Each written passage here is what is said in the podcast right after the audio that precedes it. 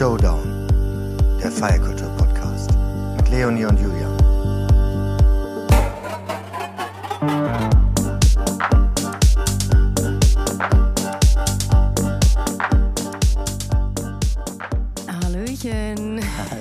Hallo Leonie. Hallo Julian, schön dich endlich mal wiederzusehen. Ja, In unserem Studio. Es war ein paar Wochen. In dem Studio äh, am Holzmarkt. Genau. Wir haben, äh, wir haben ja auch noch vor unserer echten Folge noch was zu besprechen, bevor wir in die Folge reingehen. Ganz genau. Mit Michelle. Ähm, wollten wir noch mal kurz anmerken, dass wir noch mal ein bisschen was vorhaben in den nächsten Folgen mit euch. Wir haben nämlich einen neuen Partner an Bord. Ganz genau. Und Ja. wie ihr wisst, wir sind da ja wirklich sehr penibel und gucken da ganz genau hin, mit wem wir zusammenarbeiten. Ja. Und diesmal ist es einer, mit denen äh, kennen wir uns schon aus. Äh, mit, äh, wir haben ja zum Beispiel bei den ZIP-Sessions ähm, Share Inspire Pioneer. Äh, bei diesen Sessions haben wir auch schon gehostet, waren schon die Hosts sozusagen und haben äh, mit ZIP ähm, auch schon einiges Cooles gemacht, haben schon Workshops gemacht. Und äh, diesmal geht es um den ZIP-Podcast, den neuen. Der ist jetzt seit gestern ist der online. Genau. Und zwar heißt er Die Zukunft der Hospitality. Und das ist präsentiert von Pernod Ricard. Also Pernod Ricard steckt eigentlich dahinter und das Genau. passt ja eigentlich auch ganz gut zu unserem Thema. Der Podcast hat ja zwei Hosts, beziehungsweise eine Hostin und ein Host. Kannst du ein bisschen was über die beiden erzählen? Genau, der SIP-Podcast ähm, wird gehostet von Katharina Rittinger vom Ninebar ähm, Podcast. Das ist sozusagen, da geht's hauptsächlich so um Richtung Kaffee und Gastro. Und dann ähm, Peter Wulff vom Nomi-Blog, auch ein großer Gastro-Blog. Gute Experten und äh, ich glaube, die Zukunft der Hospitality ist gut aufgehoben. Also wir sind eher so auf dem Bereich Clubkultur, Kultur, Musik Genau. und ähm, die decken dann einfach einen ganz anderen Part ab. Und ich denke, ähm, da kann es nicht genug Podcasts geben. Wir freuen uns Genau. natürlich sehr darüber, wenn ihr bei uns bleibt, aber ich denke, es Aber macht auch bleiben? Ja, Ihr oder auch noch den zusätzlich Hört hören. einfach mehr Podcasts, Ja. genau. Und ich glaube, die Themen sind spannend, ähm, dass sich wieder jemand oder mehrere Menschen damit auseinandersetzen, wie man der Branche helfen kann. Ähm, das kann nicht schaden. Genau, und ähm, den wird's jetzt immer montags geben. Wir packen natürlich den Link auch in die Show Notes. Da könnt ihr quasi jetzt parallel schon mal, während ihr uns hört, schon mal hinklicken und folgen. Also sozusagen abonnieren, damit ihr ab jetzt wöchentlich den hören könnt. Und äh, genau, das ist also der ZIP-Podcast, die Zukunft der Hospitality. Es geht jetzt äh, diese Woche, glaube ich, geht's um ähm, Marco Nussbaum, der als Gesprächspartner da ist, der so ein eigentlich so ein, so ein Hotel-Entrepreneur ist, bestimmt sehr Mhm. spannend. Und da geht's insbesondere auch um ein Thema, was worüber wir auch öfter schon gesprochen haben, nämlich so diese die die, die Schwierigkeit der Branche, wenn es um die Arbeitskräfte geht. Also, Genau. ne? Und ähm, sehr spannend. Also das werden wir uns Abwanderung ist ja ein großes Ja. Thema jetzt gerade über die Corona-Pandemie gewesen. Wir sind immer noch in der Corona-Pandemie, aber aktuell fühlt es sich ja wieder etwas besser an. Aber Ja. da hat die ähm, hat die die Branche auf jeden Fall gelitten und viele MitarbeiterInnen sind abgesprungen, sind weitergezogen, haben neue Jobs gesucht und das wird mit Sicherheit Genau. ein spannendes Thema sein, Ja. worüber gesprochen wird. Und bei SIP geht es generell auch dann darum, sozusagen die, die Zukunft dieser ähm, Hospitality-Branche zu gestalten und da ähm, sich so ein bisschen drum zu bemühen, wo könnte es hingehen. Und ich glaube, da ist Marco Nussbaum auch ein äh, cooler Gesprächspartner, genau. Genau, und das ist jetzt erstmal der Plan für die nächsten Folgen. Deswegen werdet ihr immer mal wieder von uns auf den Podcast hingewiesen und ihr, wir werden dann auch darüber sprechen, was für Themen besprochen werden bei denen. Ähm, und mit Sicherheit wird es weitere, viele spannende Schnittstellen geben, vielleicht wieder Events etc. Genau. Und ja, Ihr könnt auch natürlich dann auch im Social Media Bereich neben unseren Kanälen könnt ihr dann auch euch äh, Join Zip äh, jeweils ähm, äh, abonnieren oder nachgucken. Ähm, dann erfahrt ihr da auch noch mehr, sowohl auf Instagram als auch auf YouTube. Wir packen die Links auch rein. Und wir haben natürlich auch den richtigen Gesprächspartner jetzt gleich in Ja. unserer in unserer Sendung, nämlich Michelle. vom Napoleon-Komplex, der aber noch viel mehr als nur den Napoleon-Komplex gemacht hat, sondern wirklich eine Koryphäe im Ja. Berliner Nachtleben Ja. ist, gefühlt. Aus der Reihe Legenden der Nacht. Ja, würde auf jeden Fall gleich mal ganz genau äh, mit der Lupe rangehen. Aber eine Sache müssen wir dazu sagen, als wir den Podcast aufgenommen haben, das. Ja. ist jetzt mittlerweile eine Woche her, du Ja. warst noch in Mexiko. Ich war in Mexiko und du warst irgendwo, Michelle war irgendwo und deswegen gehen wir jetzt mal so rein in unseren äh, in unseren Talk, der über Video ähm, ähm, Call stattgefunden hat und äh, wir sind jetzt im Studio, aber gleich hört ihr schon, da ist dann zumindest auch Michelle war nicht im Studio, sondern war direkt im Club. Man hört auf jeden Fall, wo er sich befindet, würde Ja, ich sagen. im oder? Raum. Im Raum, Ja. auf dem Dancefloor. Und deswegen gehen wir jetzt mal direkt mit Michelle in den Backstage und hören uns mal an, was er so zu erzählen hat. Auf jeden Fall ähm, ein spannendes Gespräch. Viel Spaß. Viel Spaß.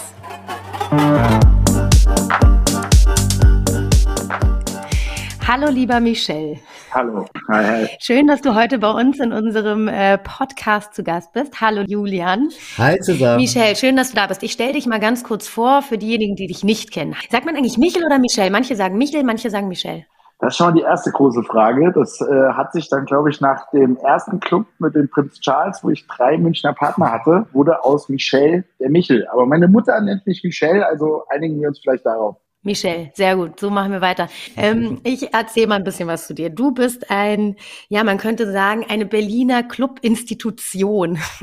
Du hast diverse Clubs äh, schon hinter dich gebracht äh, oder vorangebracht vielmehr. Du hast selbst mit Musik begonnen. Du warst Musiker, bist immer noch Musiker und ähm, hast ja gerade eben auch schon gesagt, du hast es Prince Charles gemacht, hast es gemanagt. Jetzt gerade aktuell und das ist ganz neu, beziehungsweise seit letztem Jahr machst du den Napoleon-Komplex, ehemalige Neuzeit Ost am Ostkreuz. Ähm, Darüber kannst du uns gleich mal noch ein bisschen was erzählen, auch über deine Entwicklung, warum du auch damals mit der Musik ja dann irgendwann aufgehört hast und dich dann für den Club quasi entschieden hast, beziehungsweise dafür, dass du Clubs betreibst und managst. Und was uns natürlich auch interessiert, ähm, wie hast du die letzten zweieinhalb Jahre Pandemie hinter dich gebracht oder vielleicht auch als Situation, als Chance genutzt? Ich frage mich schon eigentlich gerade in diesem jetzigen Moment, wie ich die nächsten zweieinhalb Jahre hinter mich bringe, weil es passiert gerade alles gleichzeitig und das ist auch schön und gut so.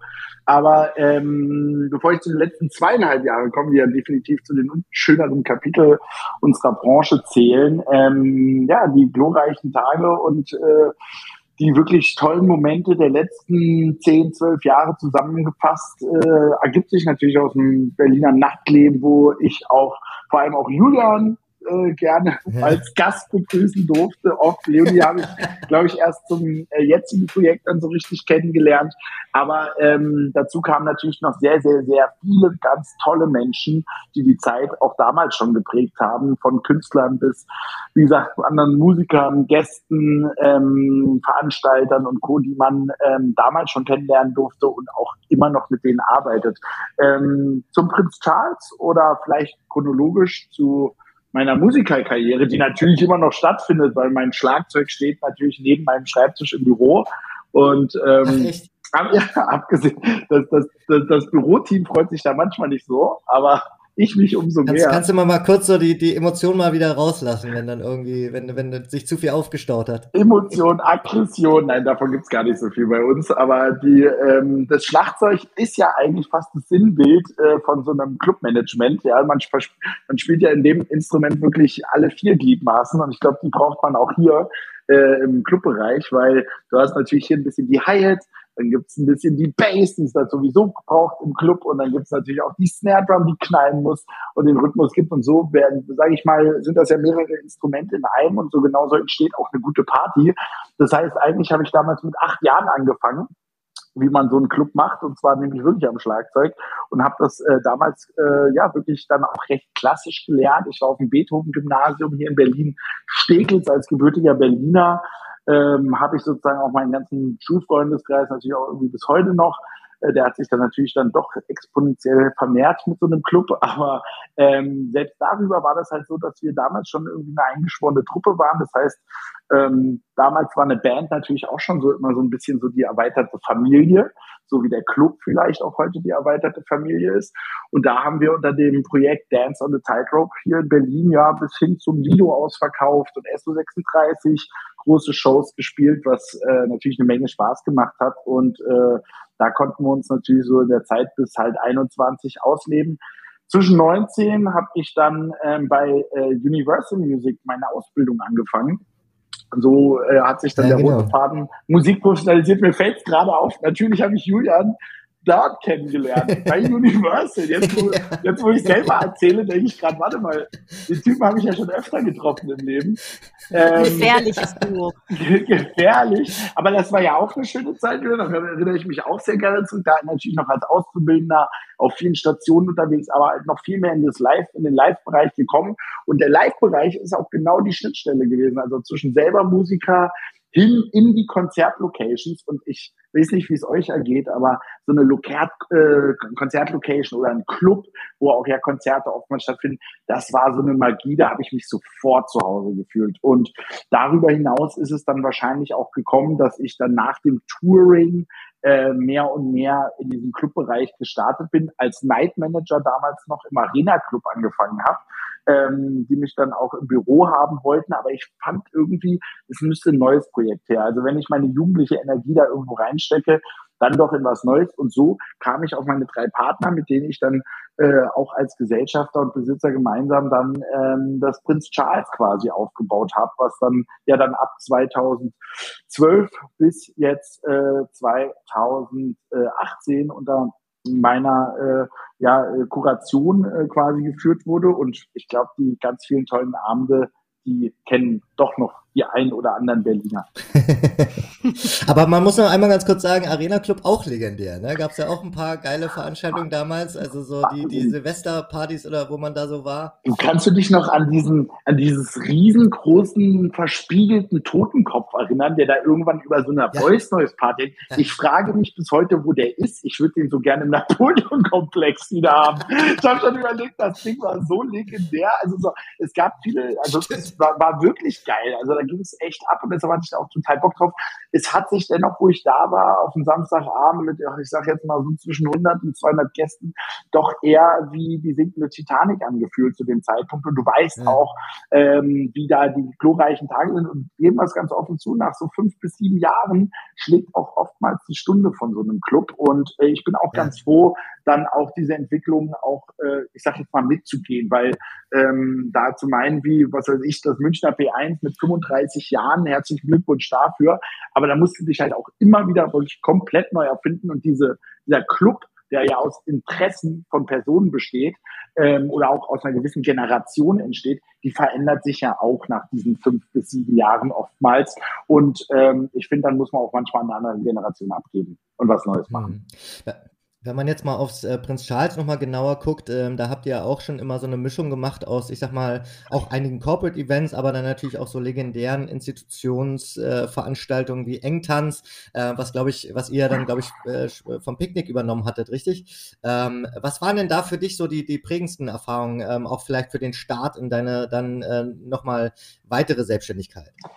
Also die legendären Partys, wenn du die jetzt ansprichst, gibt's da natürlich wirklich eine Vielzahl von Eigenveranstaltungen, wie The Fresh Prince Club, wo dann wirklich so die 90s Hip-Hop-Geschichten dann doch auch irgendwie nochmal auf cool äh, gereloadet wurden. Die Engtanz, muss man dazu sagen, ist natürlich dann auch mit Tanja und Björn vom Picknick quasi auch als Veranstalter einfach rübergewandert. Und wir haben das gemeinsam erfolgreich gemacht, die beiden als wirklich die Veranstalter. Und ich glaube, die Symbiose zwischen sozusagen coolen neuen Club und auch Partyreihe aus anderem. Also ich war in dem Booking, was ich gemacht habe, nie derjenige, der gesagt hat, ich lege jetzt 10.000 Euro hin, um jetzt nur den einen DJ zu buchen. Ähm, es ging mir immer viel mehr um Plattform bieten und so wirklich äh, ja, Communities. Eigentlich, ist, ist, eigentlich bin ich Community-Booker. Mehr kann man es eigentlich gar nicht mhm. beschreiben. Mir geht es eigentlich darum, dass halt die, die richtige Mischung an dem Ort passiert. Und äh, ich meine mal, mir ist das erst aufgefallen, als ich irgendwie mit an einem, an einem, an einem Abendessen zusammensaß und irgendwelchen äh, Bekannten aus London erklären sollte, warum ich denn so einen coolen Club in Berlin mache. Also am Donnerstag war Crew Savage mit seiner Record Release da, am Freitag dann am Detroit DJ aus, äh, äh, aus Amerika und am äh, Samstag haben wir Robbie Williams laut abgespielt über die Boxen. Und die haben mich angeguckt und meinten, what the fuck are you doing? But this is what Berlin thinks it's cool. Ich so, ja, das ist genau diese Nische. Also das, was ich gemacht habe, war vielleicht immer etwas ja äh, anders, ähm, weil ich möchte nur vergleichen, das wirklich nur im, gar nicht auch positiv oder negativ, aber es ist ja schon ein bisschen so, wenn du ins Watergate gehst, sage ich jetzt mal, dann erwartest du auch genau dieses Soundbild. Und es ist ein bisschen, und ich meine es wirklich nicht böse, es ist ein bisschen wie zu McDonalds zu gehen. Wenn ich einen fucking Big Mac will, dann kriege ich den da auch. Und bei mir weiß ich, bei mir weißt du das nicht, vielleicht kriegst du auch einen Döner, ja. Äh, aber kann ja auch alles geil, kann ja auch alles geil sein. Also es kommt schon, ja, ja ich, ich sag mal so, wir haben eine wechselnde, ich habe eine wechselnde Speisekarte als Chefkoch. Aber das war, glaube ich, schon auch immer so ein bisschen das Besondere am Prinz Charles und vielleicht auch das, was Berlin auch immer so ein bisschen auch dran gemocht hat. Es war schon auch doch sehr lokal, muss man sagen. Ne? Also jetzt nicht so, so sehr für die Touris oder so. Mhm. Vielleicht war das auch was, was, was, was ganz schön dran war und halt eben dieses eben nicht straight Techno, ähm, was, was sonst irgendwie dann doch die, die Clubkultur am meisten irgendwie im Fokus hatte. Ähm, und da irgendwie so, so, so ähm, entlang lavieren, eben auch nicht diese ganz schlimmen Hip-Hop-Clubs, die es ja auch gibt, ja. ne? so wo man irgendwie, also auch da nicht dieses Publikum, sondern irgendwie immer so ein bisschen auch mit einem Augenzwinkern, oder? Du, das Augenzwinkern kommt schon beim Namen dazu. Prinz Charles, der ewige Thron, äh, Thronfolger, der es dann doch nicht wird und mit großen Ohren und so. Also so, sich alles natürlich dann nicht ganz so ernst nehmen. Okay, was sage ich? Napoleon-Komplex, weiter geht die Strategie. Aber, äh, aber, ähm, aber abgesehen davon ist es doch so, dass ja gerade, du hast es gesagt, äh, und ich weiß es auch, es gab auch Abende, da sind Gäste zu uns alleine in den Club gekommen. Und zwar nicht alleine, weil sie niemanden hatten, sondern weil sie wussten, alle anderen sind da. Und das ist doch ein ganz ja, tolles ja. Gefühl. Ich gehe in mein Wohnzimmer und auf einmal stehen da alle meine Freunde und es dauert drei Sekunden an der Bar und ich bin sofort angekommen. Und das ist natürlich nur möglich in einem Club, wie jetzt bei uns zum Beispiel. Es war mit unter zehn Prozent Tourismus, was überhaupt nicht äh, wirklich, die waren offen willkommen, alle. Aber es war halt versteckt im Hinterhof in Kreuzberg und wer es halt auch nicht wusste, was an dem Abend ist, der ist da auch nicht hin. Und so äh, hat sich das halt quasi so ein bisschen verselbstständigt. Aber zum Thema Hip-Hop muss ich natürlich ganz äh, klar sagen, dass wo du bei den legendären Partyreihen warst, äh, dann natürlich Easy Does It, Vorreiter, die jetzt auch wieder bei uns das Zehnjährige dieses Jahr feiern, komme ich später noch hinzu, aber halt auch vor allem die Jungs von Muschi Kreuzberg, sprich Dojo, Joachim und äh. Dominik, mit denen ich damals eigentlich die erste Hip-Hop-Party in Prinz Charles 2012 gemacht habe, die auf einmal genau eine Sache erfunden haben. Und ich glaube, das war der Startschuss für fast fünf, sieb, fünf bis sieben erfolgreiche Jahre in Prinz Charles zum Thema Hip-Hop. Wir haben es halt geschafft, dass der Hipster auf Hip-Hop tanzt. Und zwar auf so eine Art und Weise, dass es wirklich eigentlich genau dieses Empowerment-Charakter hatte, der dann später hier stark durchs Marketing vorangetrieben wurde. Bei uns war es halt so, dass der Kreuzberger Skaterjunge äh, an der Bar das, äh, das äh, Girl in nicht High Heels, sondern weißen Sneakern gefragt hat, soll ich dir einen Drink ausgeben? Und sie war einfach die Chefin von der Agentur in Berlin, zwar neu hinzugezogen und hat aber gesagt, Bubi, ich gebe dir erstmal einen aus. Und so, so hat sich das Weltbild da bei uns auch durchgemacht, was es sehr sympathisch gemacht hat. Also gerade natürlich das weibliche Publikum hat sich bei uns da einfach sehr wohl und sicher gefühlt, was, glaube ich, in diesem Clubumfeld sehr wichtig ist. Ja. Absolut. Sag mal, und wenn man jetzt ein bisschen Richtung Napoleon-Komplex ähm, schaut, ähm, da hast du ja auch wirklich ein, ein extrem großes Gelände. ähm, das heißt, du musstest dann wahrscheinlich auch ein bisschen weg von nur diesem reinen Partygedanken hin zu, ich habe schon ne, also einiges jetzt bei euch gesehen, äh, Gegenwartskunst, Ausstellung. Äh, was ist denn sozusagen, wie würdest du euer äh, Konzept beschreiben? Ja, das Konzept, Leonie hat es ja vorhin schon angesprochen, hat ja hier unter dem Namen Neuzeit Ost gestartet vor, ja, gut mehr jetzt fast drei Jahren.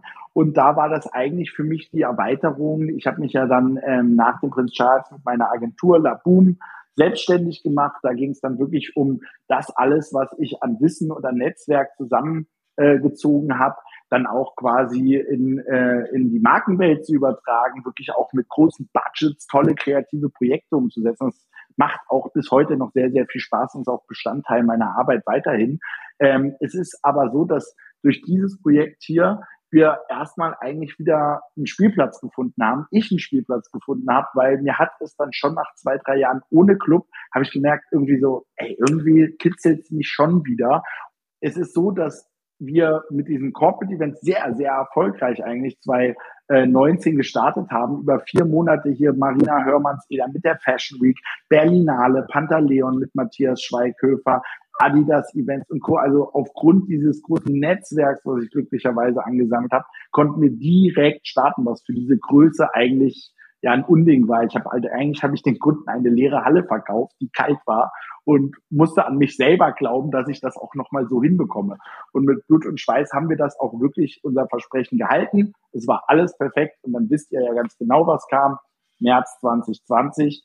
Und dann hat sich erstmal eine größere Wüste eröffnet, die dann auch natürlich äh, in diesem Zeitraum jetzt vor allem des letzten Sommers schon 2021 einfach mit einem Rebranding, dann halt wirklich Napoleon-Komplex. Und ich habe mir einfach geschworen, es kann nicht wahr sein, dass dieser Raum leer ist. Und dann habe ich den gefüllt und zwar ganz einfach beim letzten Lockdown, falls ihr euch erinnern mögt, März, April, da wussten alle, da wird keine Veranstaltung stattfinden. Alle haben ihre Förderungen bekommen, vielleicht außer wir, weil als Kulturbetrieb letztendlich halt mit 2019 gegründet durch diese Raster gefallen sind. Was ich mich aber gefragt habe, war, wie kann es sein, dass, ob jetzt gefördert oder nicht, deutschlandweit, europaweit von mir, vielleicht weltweit, Hallen, Räume, große Räume, die sich Kultur schreien, leer stehen und es keine Kultur passiert. Natürlich kann keine Kultur mit zehntausenden Leuten da drin passieren. Aber was wir gemacht haben, war einfach ein Post. Leute, wir haben hier eine Halle mitten in Friedrichshain. Meldet euch an, alle Künstler dieser Stadt, vereinigt euch. Wir haben hier Ateliers, ihr könnt hier sicher mit Maske und Co. arbeiten. Jeder hat seinen Arbeitsbereich. Und es hat nicht länger als eine Woche gedauert, bis wir hier bis zu 40 Künstler hatten, die halt unter diesem Namen Napoleon Akademie einfach gearbeitet haben. Und es hat sich so gut angefühlt, Leute. Und wir hatten ein so großes Presseecho darauf, dass wir am Ende des Tages daraus eine Vernissage gegründet haben, daraus die nächste Ausstellung kam und irgendwann ist mir bewusst geworden, ey, wir ziehen hier eigentlich echt in den Krieg der Liebe und in den Krieg für die Kunst und dann hing ganz alleine das allererste Bild in der Halle und das war von der Mutter meines Partners gemalt, ein sechs mal vier Meter großes Napoleon-Reiterbild. Total absurd, ja. Und dann war ich so, dieses Projekt ist so zum Scheitern verurteilt wie dieser Typ. Und wenn ich schon dabei bin, den nächsten Thronfolger zu köpfen, und äh, den Gedanken der Menschen quasi neu zu interpretieren, dann ist es jetzt der Napoleon. Und der Napoleon-Komplex in seinem Größenwahn spiegelt das eigentlich wieder, was jeder kleine Künstler denkt in Berlin, was er gar nicht alleine hinbekommt. Zusammen sind wir hier auf einmal riesengroß geworden. Die sind hier teilweise eingezogen, die Parteien. Wir haben hier 25 Meter aus Kunst, Handwerk etc. plus große Ausstellungen wie jetzt die Tape Art Convention, die gerade fertig ist mit über 12.000 Besuchern in drei Wochen.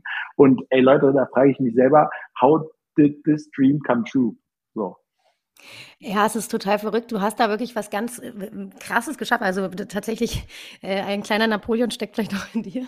Aber du hast es wirklich umgesetzt. Und ähm, vor allem finde ich es spannend, dass du da aus ähm, unterschiedlichsten ähm, Töpfen quasi greifst. Also du bedienst die Kunst, du hilfst da auch tatsächlich dann äh, Kunstschaffenden irgendwie ähm, sich zu zeigen und weiterzuentwickeln, indem du diese Räume einfach zur Verfügung stellst, machst selber Musik und gleichzeitig, und das ist auch etwas, was ich irgendwie spannend finde, hast du dich eben auch ganz offen und total ähm, selbstverständlich auch diesen Corporate Events hingegeben und hast gesagt, ey, das gehört irgendwie genauso dazu. Glaubst du, dass diese Diversität äh, in Anführungszeichen ähm, auch wichtig ist jetzt gerade für die Kulturschaffenden und auch für die Szene, dass man da weiter bestehen kann? Es ist total witzig, da heute der Artikel bei den, bei euren Kollegen, wenn ich so sagen darf, von das Filter rauskam, wo es genau um dieses Thema dann auch im Gespräch ging und ich mir erst in diesem Gespräch selber bewusst wurde, ähm, dass sozusagen dieser Grundgedanke in Berlin, dass nur sozusagen non-kommerzielle Kunst, die am Ende vielleicht noch nicht mal beachtet wird, aber halt irgendwie eine Wertigkeit hat. Und sobald eine mhm. Brand oder sonst was dazu kommt, ist komplett entwertet und es ist ein, es ist ein für mich veraltetes Bild, weil auch gerade die jüngeren Generationen und Co. Ähm, vielen Dingen wesentlich offener sind. Brands sind auch nicht mehr diese großen Non-Monopol-Brands. Äh, äh, das gibt es natürlich auch in unserer Welt, von Öl bis und was weiß ich. Aber gerade im Fashion-Bereich, in den Kleinen, da sind Kooperationen möglich, die wirklich die Künstler unterstützen und beide Parteien da was von haben. Also, und ich glaube auch, und das ist ein bisschen mein Werdegang, dass ich in den letzten fünf Jahren seitens der Agentur Laboom es dann geschafft habe, auch teilweise mehr und mehr die Marken fast zu belehren, dass das große Jägermeister-Branding über der Bar vielleicht gar nicht das ist, was es sein muss. Und dann möchte ich jetzt nicht nur Jägermeister nennen, sondern ich möchte einfach andere Firmen nennen, die auch das, ich sage jetzt mal, subtilere Marketing als nachhaltiger empfinden. Das da ist, ist auch immer noch ein Kampf. Aber äh, es ist, glaube ich, immer möglich, mit einem gewissen Feingefühl für beide Parteien das Beste rauszuschlagen, wobei ich natürlich den Künstler am Ende immer ein bisschen gewinnen lasse. Aber das nicht. Ja, total. Ja, voll. Aber es ist im Endeffekt haben die Marken wahrscheinlich auch gemerkt, dass es halt für sie auch leichter ist, an gewisse äh, Venues und, und, und, und KünstlerInnen heranzukommen, wenn sie eben nicht so präsent sind, sondern eher so ein bisschen im Hintergrund agieren und dennoch halt daran stattfinden können. Genau, das ist aber jetzt auch genau dieses Zusammenspiel der ersten Variante, die ich bediene. Die ist natürlich, wie gesagt, mit sehr viel Feingefühl verbunden und da musst du dann genau den Nerv treffen und für beide Parteien trotzdem Ansprechpartner sein. Was aber vielleicht leichter ist, ist natürlich auch zu sagen, hey, wir laden diesen Ort hier kulturell auf. Das heißt, mit einer Tape Art Convention, die von uns wirklich gefördert, subventioniert wird in diesem, dieser Form und Art und Weise, die noch nicht mal für quasi einen Monat so viel bezahlen, wie dann nämlich die große Brand, die kommt und das für einen Tag bezahlt. Und das passiert an einem Dienstag, wo der, der Ort ohnehin quasi nicht genutzt wird. Warum soll ich denn dort nicht? Und da sage ich schon, leben wir hier ganz, mhm. ganz klar den Robin Hood-Gedanken, dort das Geld reinholen um es dann auch wieder zu, äh, reinzusetzen. Das ist wirklich wie ein Kreislauf, wo die Sexiness wiederum quasi sagen, diese verbindende Brücke zu sein. Ah, jetzt ist Julian wieder da. Ich habe gerade gesehen, Mexiko hat zugeschlagen. Julian ist gerade kurz rausgeflogen. Jetzt ist er wieder da und es recordet wieder. Wir haben zum Glück, du hast deine Spur ja gerade auch noch aufgenommen. Das richtig? ist korrekt. Aber ich ja. freue mich auch, dass Julian wieder da ist, auch wenn ich mich super gerne mit Julian, dir unterhalte. du bist zurück. Juhu. Tequila getrunken. Mescal bitte, Mescal. Mescal. Du hast da gerade noch was ganz Wichtiges gesagt, nämlich das ist ja ja auch schön, wenn die Kunst, die tatsächlich dann in diesen Räumen stattfindet und vielleicht auch mit Hilfe von einem Corporate Event oder mit einem Sponsor oder wie auch immer, dass eben so eine Kunst, die sonst vielleicht irgendwo in den, nirgendwo verpuffen würde, dass die eben dadurch die Möglichkeit hat, ähm, sich noch mehr zu zeigen. Habe ich dich da gerade richtig verstanden? Oder? Ja, es geht in der Kunst und soll, das ist mein Kunstbegriff, es geht schon darum, gesehen zu werden. Ja, das fand ich persönlich als Künstler auch wichtig. Ich meine, natürlich alle gehen durch die Schule und spielen vor 20 Leuten ihren ersten Gig. Vielleicht waren es auch nur fünf und von den fünf war es deine Familie. Aber abgesehen davon ist natürlich der, der, der Moment und auch der Kampf nach dem großen Publikum, ich glaube auch ein Kampf, den jeder Künstler als zweites oder drittes führen sollte, nachdem er den Kampf gegen das weiße Blatt Papier gewonnen hat und dann aber auch mit der eigenen Identifikation, wie möchte er als Künstler sein, als drittes auch, wie möchte er kommunizieren und an wen. Und ähm, der Sprung scheint doch für viele in den ersten Jahren eine große Hürde zu sein. Und da freuen wir uns als Ort schon fast auch wieder Plattformen zu bieten, dass die Kunst wahrgenommen wird. Äh, ich bin ja auch in dem gleichen Bereich tätig, auch mit Brands und ähm, da führt man natürlich mhm. wirklich viele Diskussionen und ich glaube, da hat auch, da muss auch die Musik teilweise so ein bisschen gucken, wo sie bleibt, muss man einfach sagen, weil alle anderen ja. Bereiche, äh, ne, ob es nun irgendwie, ja klar, Influencer, ne, oder YouTuber, E-Sports, was es da alles gibt, auch Kunst sogar, ähm, Fashion, ähm, sind da viel offener teilweise und gerade bei der Musik hat man immer verstehe aber, was der Julian sagen will. Und wenn ich kurz noch mal ein bisschen drauf eingehen kann, äh, ist, es, ist es bei mir fast im Schritt noch der nächste. Und zwar frage ich mich eigentlich, wo geht denn der Club hin heutzutage? Weil der Club und Julian, Leo, wir kennen es alle noch. Früher war eine geile Party von Red Bull oder hast du nicht gesehen? 2000 Mann in der Halle gestopft, da gibt's einen DJ und Freisuff. Und alle waren sie irgendwie zufrieden. Das ist so ein 90er-Jahre-Modell. Da merkt man schon seit ja über zehn Jahren definitiv eine Transformation. Und gerade durch Social Media, die Digitalisierung des Events danach, pandemiebedingt auch sozusagen der Hybrid zu schaffen. Es werden immer weniger Leute und es müssen immer mehr Welten gepackt werden. Und ich möchte das einfach als Chance sehen, da jetzt auch noch mehr verstärkt die Kunst und Kultur reinzugeben, weil gerade die Gen Z und wie sie genannt wird, äh, besteht aus tollen Creatoren, äh, was der Fachbegriff dann wiederum wäre, aber andererseits auch an super kunstinteressierten jungen Menschen, die dafür aufgeschlossen sind. Hm. Und ähm, da muss man jetzt drauf ansetzen, dass auch äh, ja, für beide Parteien nutzbar zu machen und vor allem für die Künstler und jungen Leute. Voll. Und du hast es gerade eben gesagt, wo will der Club denn hin? Was meinst du damit? Heißt, also wie, wo siehst du denn tatsächlich den Club? Wie wichtig ist denn ein Club oder auch Clubkultur für eine Metropole, für Berlin, für Paris, für, ich meine, gut, wenn man sich nach Paris und nach London umguckt, dann sieht man ja, was äh, Gentrifizierung auch anrichten kann. Aber wie wichtig, glaubst du, ist Clubkultur für eine Stadt wie Berlin und auch Clubs zu erhalten? Äh, der Begriff Clubkultur ähm, ist natürlich natürlich ne, hier gerade in Berlin omnipräsent, äh, wird viel aufgeladen. Äh, man verbindet damit natürlich vor allem vielleicht sogar in der Abstufung mal den Kulturclub, dann aber auch Kulturstätten und dann stuft sich das so herab.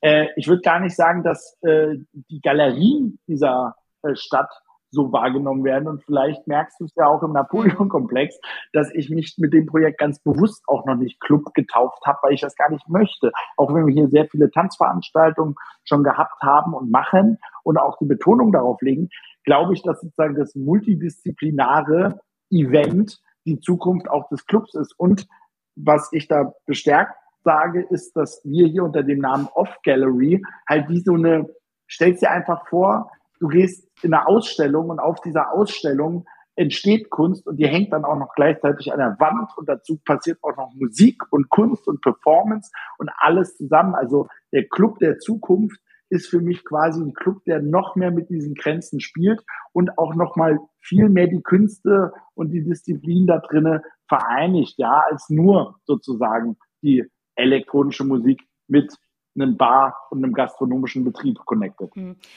Jetzt nochmal ganz kurz zurückzukommen auf die Pandemie. Ähm, wie war das denn für euch jetzt dennoch? Du hast es vorhin kurz angerissen, aber wie, wie hat sich das für dich angefühlt, als du gesehen hast, okay, hier wird jetzt wirklich peu à peu alles lahmgelegt, ihr habt gerade was neu eröffnet, viele Künstlerinnen und Künstler können sich nicht mehr zeigen. Ähm, wie, wie schwierig war das generell, glaubst du, für Menschen, Kreative, Kollektive vielleicht auch, die gerade neue Locations gegründet haben oder neue Partyreihen eröffnet haben? Ähm, hast du, was hast du, wie hast du das wahrgenommen? Also ich habe es natürlich erstmal für mich ganz persönlich wahrgenommen, weil ähm, natürlich denkst du auch mhm. schon wieder an andere und vor allem vorneweg meine Angestellten, die damals auch schon in der Agentur um die zehn Leute waren, ähm, mit dem Team hier noch vom vom ähm, damals Neuzeit Ost waren es nochmal fünf, also hast auf einmal die Verantwortung vor 15 Mann Lösungen zu finden. Das war erstmal meine größte Drucksituation. Die muss man auch ganz ehrlich sagen, durch Deutschland als äh, quasi Auffang äh, durch Kurzarbeiterlöhne und so, die ja zumindest die Chance hatten, den Leuten was anzubieten, wo ich mir in anderen Ländern noch nicht mal ausmalen möchte, was das überhaupt bedeutet hat. Ähm, das ging dann quasi über die Agenturseite. Ich konnte mal das auffangen. Wir mussten hier wiederum bei der Location aufgrund halt keiner Förderung sehr reduzieren und zuerst mal wie in so ein Schneckenhaus zurückziehen. Und wie es oftmals so ist im Leben, wenn so unerwartete Situationen eintreffen. Man kann sie so oder so aufnehmen. Und ich sag dir, dass ich sie eigentlich immer als Chance wahrgenommen habe, weil anders kann ich gar nicht denken, weil es wäre zu fatal, seinen Kopf komplett einzuziehen und auch nicht mehr aus dem Schneckenhaus rauskommen zu wollen, weil alles so schrecklich ist. Mhm. Ich habe das schon ähm, äh, als Chance gesehen. Das ist aber auch wiederum das gewesen, was mich, glaube ich, am meisten zermürbt hat, weil wir natürlich immer von drei Monaten zu den nächsten drei Monaten und nochmal und dann da. Und irgendwann habe ich, glaube ich, wirklich erst von einem halben Jahr gemerkt, was das eigentlich mit so einem gemacht hat. Ja, also dass dieser ewige Standby, dieser ewige Standby-Modus, der hat schon sehr mhm. dran gezogen. Und ich konnte aber das Ganze durchbrechen, weil du merkst, die Energie ist wieder da. Äh, das Ganze konnte ich, konnte ich wirklich durchbrechen, indem ich beim letzten Lockdown, und zwar, ich glaube, halt Dezember bis März, wenn du jetzt so willst, 2021 auf 22, da wusste ich halt ganz genau, da, da fängt der Lockdown an. Und ich wusste zum ersten Mal, der ist schlagartig im März vorbei oder beziehungsweise spätestens im April und dann im Mai explodiert es komplett. Und dadurch, dass man es zum ersten Mal kalkulieren konnte, hat es mich total gefreut, weil ich dann sozusagen meine Erfahrung gemacht habe und jetzt nochmal wirklich allen, inklusive mir doppelt in den Arsch getreten habe und meinte, Leute, das wird unser Jahr. Und jetzt explodiert es ja auch tatsächlich richtig krass. Äh, aktuell ist wirklich nichts mehr irgendwie zu holen. Wir kriegen es selber mit. Event-Locations sind ausgebucht, die Clubs ähm, schmeißen eine Party nach der anderen. Und ich habe auch so ein bisschen Gefühl, ich weiß, das Gefühl, ich weiß nicht, wie es euch da geht. Also du sagtest es gerade irgendwie so ganz schön, äh, man hat sich irgendwie so in sein Schneckenhaus zurückgezogen und da war ja auch so eine ganz andere Generation, die sich in ihr Schneckenhaus zurückgezogen hat, nämlich die Generation, die mhm. es noch überhaupt gar nicht so richtig ähm, erlebt hat, äh, Party zu machen, in Berlin jedenfalls legal, die Menschen, die äh, gerade 18 geworden sind. Und jetzt habe ich gerade so den Eindruck, dass da so eine neue Generation entstanden ist, die so richtig krass einen rauslassen und auch so überall sind. Ich weiß nicht, wie es euch geht. Habt ihr, habt ihr das gleiche Gefühl? Die sehen auch alle gleich Julian, aus. Sag, sag du zuerst. Wo siehst du sie? Naja, das ist so, finde ich so, aber auch so eine globale Generation, weißt du? Also so, so im Sinne von, die, weil die haben natürlich auch nur zweieinhalb Jahre hauptsächlich online gelebt oder vielleicht auf der Straßenecke irgendwie ähm, äh, so im Park getroffen, aber halt ähm, nicht dieses, das, ich glaube, dieses Lokale hat sich gar nicht so weiterentwickelt, sondern eher global irgendwie ähm, Streaming, online und so, so, so nehme ich die wahr. Und dann äh, musikalisch mhm. muss ich sagen, check ich es nicht. Also musikalisch ist es was, wo ich einfach einfach ein bisschen auf der Strecke geblieben bin, weil es einfach nur noch ballert. und ja. okay, also ich kann es nachempfinden, weil vielleicht wollen sie halt auch wirklich nur alles rauslassen, aber da fehlt mir äh, musikalisch ein bisschen was.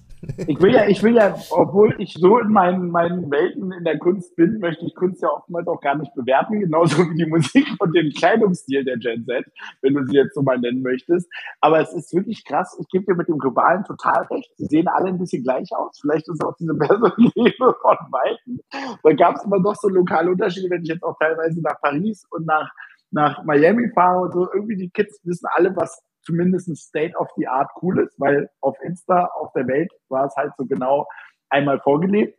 Dennoch ähm, ist es krass, weil äh, ich frage mich wirklich ernsthaft, so, wo waren die alle? Ja, also ich habe sie im Straßenbild nicht wahrgenommen, ich habe sie überhaupt und jetzt, wie es Leonie sagt, im Club auf einmal ist, besteht zumindest ein Viertel aus dieser neuen Partei, die da reinkommt. Aber. Ja, total.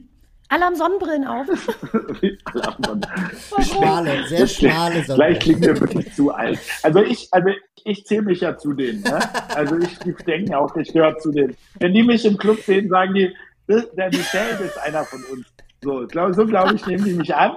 Aber ähm, abgesehen davon ist es halt so, dass ich wirklich auch wiederum nur positivistisch ja. an die Sache rangehe und total Glauben in die Rheinstadt, weil es ist so eine. Ich meine das überhaupt nicht negativ. Nein, nein, ich finde das cool. Ich finde das total spannend. Ich finde es total interessant, wie, wie, was sich da entwickelt hat und wie, wie dann tatsächlich auch so ein Gap entstanden ist innerhalb der letzten zweieinhalb Jahre, wo man selber einfach halt selten weg war und irgendwie in der gleichen Bubble war und immer mit den gleichen Leuten war. Und das wird mir jetzt dadurch einfach noch viel, viel bewusster. Und ich finde, das ist was Tolles. Ich finde das so gut, wenn Leute sich neu entwickeln und wenn da neue Sachen passieren, neue Kollektive entstehen und eben halt auch dieser neue Trend. Ähm, was ist musikalisch mit äh, mitbringt. Das muss ja nicht jeder mögen. 130 BPM Bodenblech, keine und nur noch Bassline muss nicht unbedingt für mich sein. Aber ähm, ja. Ja, ja. Aber auch das hat seine Bedaseinsberechtigung. Also hat es voll und ich sag dir auch, äh, wenn es krass klingt, aber ich liebe sie als Gäste, die neue Generation, die da reinstürmt, weil irgendwie, ey, Energy, Bock. Wind, alles ist auch wieder so, der Zauber ist irgendwie auch wieder da. Den, den habe ich nämlich ja. bei, doof gesagt, unserer Generation so in den letzten Vor-Corona-Jahren ein bisschen vermisst, weil wir waren alle zu cool for school. Alles war schon bekannt. Wir waren alle schon auf den Events. Und jetzt, bam, Alter, boah, geil. Da spielt ein Act, boah, geil. Die Jungs von Live from Earth ballern ihr BPM-Set durch und alle springen mit und gib ihm. Also das ist schon cool, richtig, gibt, der, gibt dem Ganzen richtig guten Saft.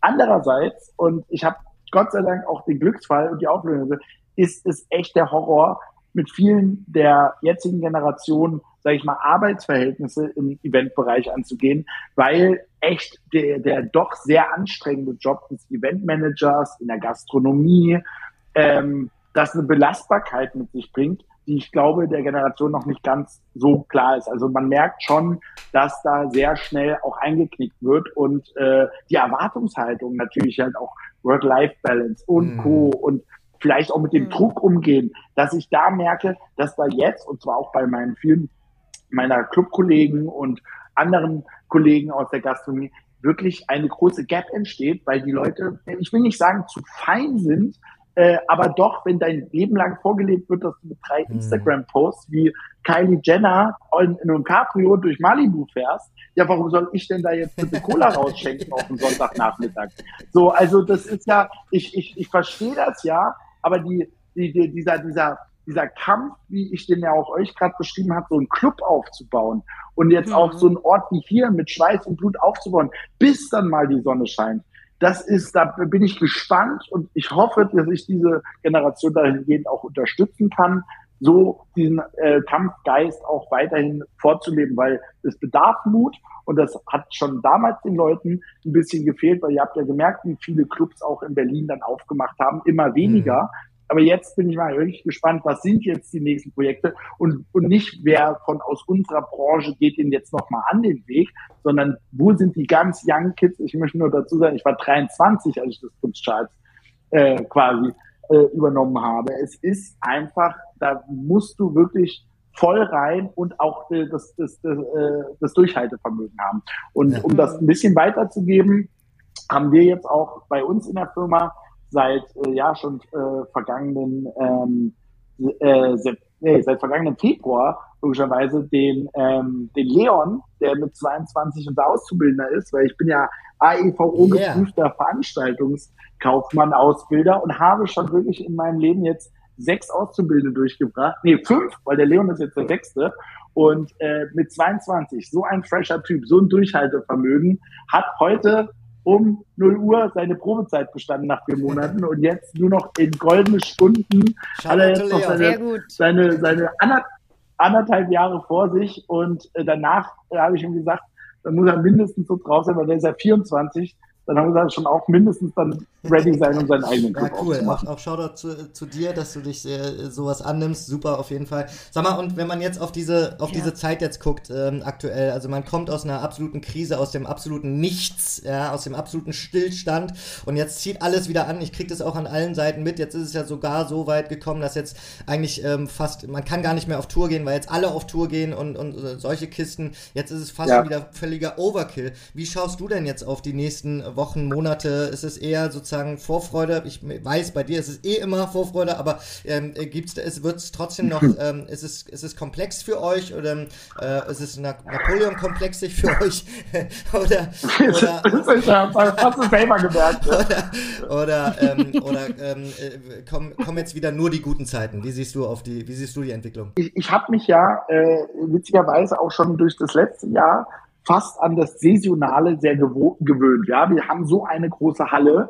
Äh, man, also sind jetzt sehr pragmatische Gründe, aber so eine Halle muss im Winter halt auch geheizt werden. Und ihr glaubt gar nicht, wie durch leider den bedauerlichen Krieg in der Ukraine, äh, durch einfach sowieso die Inflationszusammenhänge, die Energiepreise steigenden, alles Zusammenhängende. Ich habe ehrlich gesagt gar keine Ahnung, wie ich nächsten Herbst diese Halle heiß bekommen soll, äh, um überhaupt das Ganze zu gestalten. Also mit solchen Problemen fängt das Ganze schon mal an.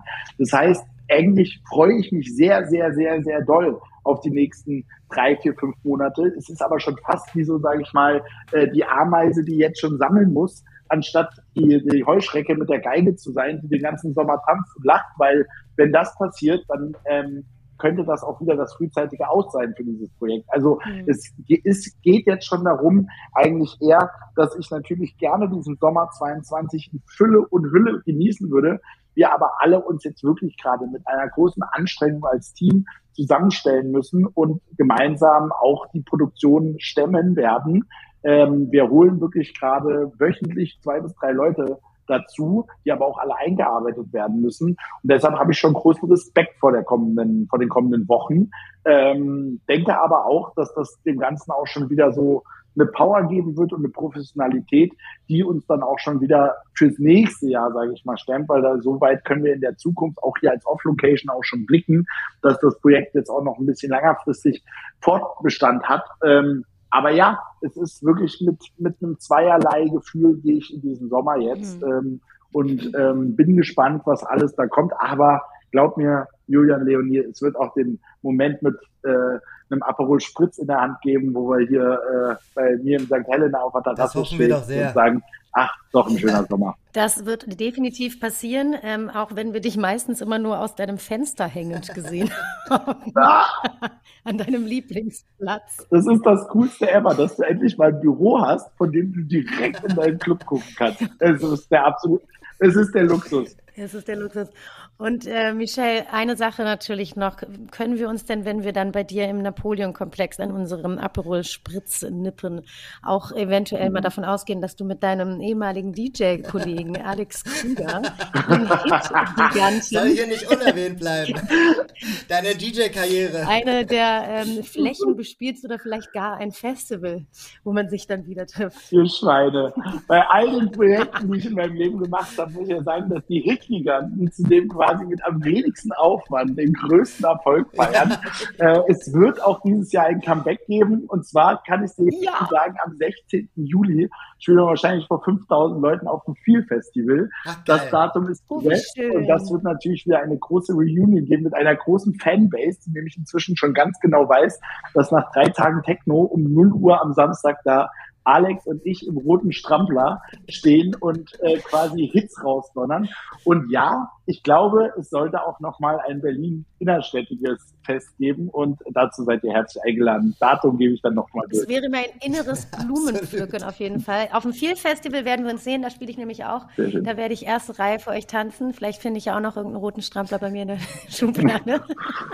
und ähm, Julian. Ist auf jeden Fall auch am Start. Du bist auch am Start. Ja, das wäre auf jeden Fall fantastisch. Ähm, ich kann nicht warten. An dieser Stelle auch nochmal schöne Grüße an Alex Krüger. Auch darauf kann ich nicht genau. warten. Euch in der Kombination ist auf jeden Fall, ja, die Hit-Giganten. mehr, mehr kann man dazu nicht sagen. Mehr kann man dazu einfach nicht sagen. Dann haben wir ja was, worauf wir uns freuen können, auf jeden Fall. Aber steht denn sonst noch was an bei euch ähm, im Napoleon-Komplex jetzt, was man vielleicht auch nochmal anmoderieren kann für Gäste und MusikerInnen? Oder habt ihr Ausstellungen, die man jetzt ähm, aus anschauen kann? Partys? Ja, nach, nach dem schon wirklich sehr erfolgreichen Mai mit äh, halt allen möglichen wie einem großen, äh, großen Tape Art Convention, die ich schon erwähnt habe, Vinylmarket, den wir jetzt abgefeuert haben, geht es jetzt bei uns eigentlich ziemlich nahtlos weiter im Juli mit den Kollegen von Steel for Talent. Antrim bei uns, wo wir quasi hier im Open Air im St. Helena Biergarten bei uns quasi wirklich mit bis zu 1000 Leuten hier schön raven werden. Wir haben ähm, von der Form von Tanzveranstaltungen natürlich dann aber auch den Hip-Hop bedient, mit zehn Jahre Easy Does It, wie ich schon gesagt habe. Das findet dann bei uns im Juli statt. Wir haben die Engtanz bei uns zu Gast, das heißt, Julian hat auch was, worauf er sich freuen kann.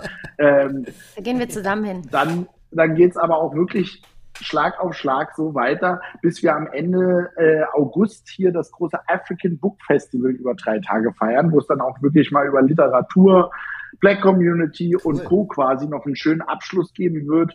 Äh, deshalb alles weitere seht ihr bei uns unter napoleon.komplex natürlich auf dem Instagram. Da sind wir eigentlich auch tagesaktuell. Und alles weitere seht ihr am besten, wenn ihr einfach mal vorbeikommt. Das sind doch schöne Schlussworte. Michelle, vielen Dank. Ich danke euch. Wundervoll. Also es, es, hat sich angefühlt, als wäre ich mit euch in der Kneipe gesessen. ja, so ja, soll es auch sein. So soll es auch sein. Das werden wir beim nächsten Mal tun. Und danke an dieser Stelle auch nochmal, dass du wirklich so viel für die Kultur äh, im Rahmen Berlin machst und da äh, unermüdlich bist und Leute, Leute ausbildest. Leute, die deine Ausbildung genießen, die sind, das sind Shoutout zu Leon. genau. Leon, so sieht's aus. Und, und ans ganze Team von Laboom und dem Napoleon-Komplex wohlgemerkt, weil ohne die, ohne die Armee von Napoleon, ja. wissen wir alle, wäre der Napoleon noch nicht mal irgendwo hingekommen. wäre er, also, wäre er nicht aufs Herz gekommen. Genau, alles klar, ihr Lieben. Genau, ins Exil. Da gehören wir hin. Da sehen wir uns bald. Tschüss. Vielen Dank. Tschüss.